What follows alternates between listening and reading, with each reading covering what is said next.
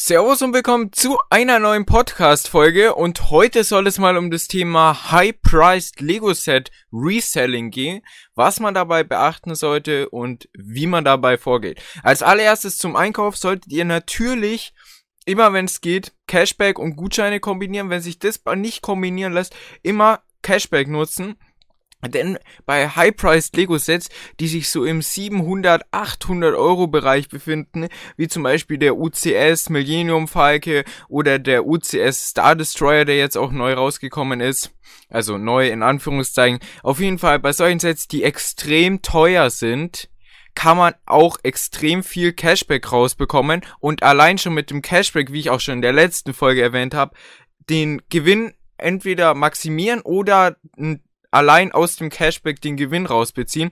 Also achtet da schon mal drauf, dass ihr das so günstig wie möglich einkauft, aber das ist natürlich überall so beim Reselling, also nicht nur beim High-Priced Lego äh, Reselling. Dann, wenn der Artikel dann bei euch angekommen ist, überprüft ihr die OVP unbedingt direkt auf Schäden. Sobald die OVP beschädigt ist, schickt ihr den Artikel wieder zurück. Denn wenn eine Beschädigung an der OVP ist, dann wird der Artikel, selbst wenn er im normalen Marktpreis extrem im Wert steigt, wenn er EOL ist, bei euch, ihr werdet niemals so viel Geld rausbekommen, da dann die Leute sagen, ja, ich zahle doch jetzt keine 1000 Euro, nehmen wir einfach mal an, der Wert ist jetzt von 800 auf 1000 Euro gestiegen bei einem Set, ähm, wenn jetzt die OVP beschädigt ist. Deswegen, es ist wirklich extrem wichtig, dass die OVP unversehrt ist. Wenn die beschädigt ist, den Artikel einfach wieder zurückschicken und nochmal bestellen und hoffen, dass die OVP diesmal unbeschädigt ist. So, und jetzt weiter zur Lagerung. Und zwar packt ihr die OVP am besten nochmal in eine Plastiktüte oder in eine Folie ein, einfach nur um sie nochmal zusätzlich von irgendwelchen Einwirkungen von außen zu schützen, zum Beispiel Feuchtigkeit.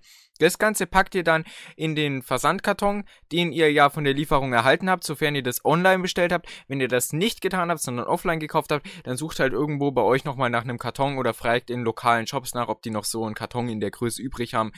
Ja, da wird sich auf jeden Fall was finden und dann packt ihr das Ganze in den Karton, einfach nochmal, um das äh, zusätzlich zu, zu schützen. Und das Ganze packt ihr dann in einen sonnengeschützten Raum mit äh, normaler Raumtemperatur und am besten nicht in den Keller, da dort wegen der erhöhten Luftfeuchtigkeit es zu Schäden an der OVP kommen kann. Und nichts ist blöder, als wie wenn jetzt zum Beispiel nach zwei Jahren Lagerung oder drei Jahren Lagerung da zum Beispiel Schimmel oder ähnliches entstanden ist und ja, das dann unbrauchbar ist, man das auch nicht mehr zurücksenden kann und ja, dann sind praktisch jetzt einfach mal in dem Beispiel 800 Euro verloren. Das wäre echt ärgerlich. So, was ihr dann als nächstes machen könnt, ist, ihr äh, schaut, was würdet ihr gerne aus dem Artikel rausholen? Also was wäre sozusagen der Wunschpreis, den ihr davon gerne hättet? Nehmen wir jetzt einfach mal an, ähm, der Millennium Falke, ihr habt den für 800 Euro gekauft und euer Wunschpreis wären auf Ebay 1000 Euro. Dann könnt ihr das ganz einfach so machen.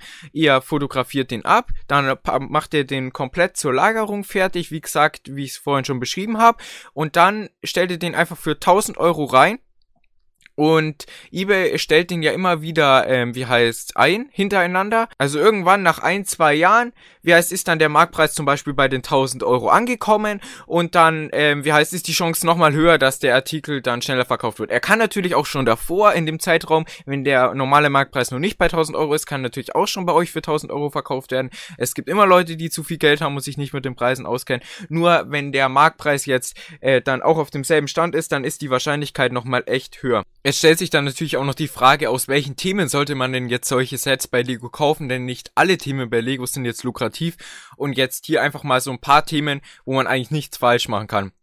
Und zwar bei beliebten Lego Ideas Sets zum einen.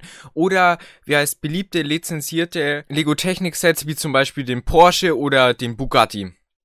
Dann filmbezogene Lizenzartikel, wie zum Beispiel größere Lego Star Wars Sets, damals noch Jurassic Park oder Jurassic World Sets oder zum Beispiel jetzt das große Batman Auto. Solche Sachen gehen echt immer gut, weil vor allem bei filmbezogenen Sachen sind halt auch nochmal die ganzen Fans von dem Film als potenzielle Käufer da. Und dann zu guter Letzt natürlich noch die Modular Buildings, das ist so ein absoluter Standard als Wertanlage. Jo, und dann würde ich sagen, war's das jetzt auch mal wieder für heute mit der Podcast Folge. Und ja, schreibe mir noch gerne Feedback zu dieser Folge auf Instagram unterstrich max.l03 heiße ich da. Und das war's dann. Tschö mit Ö.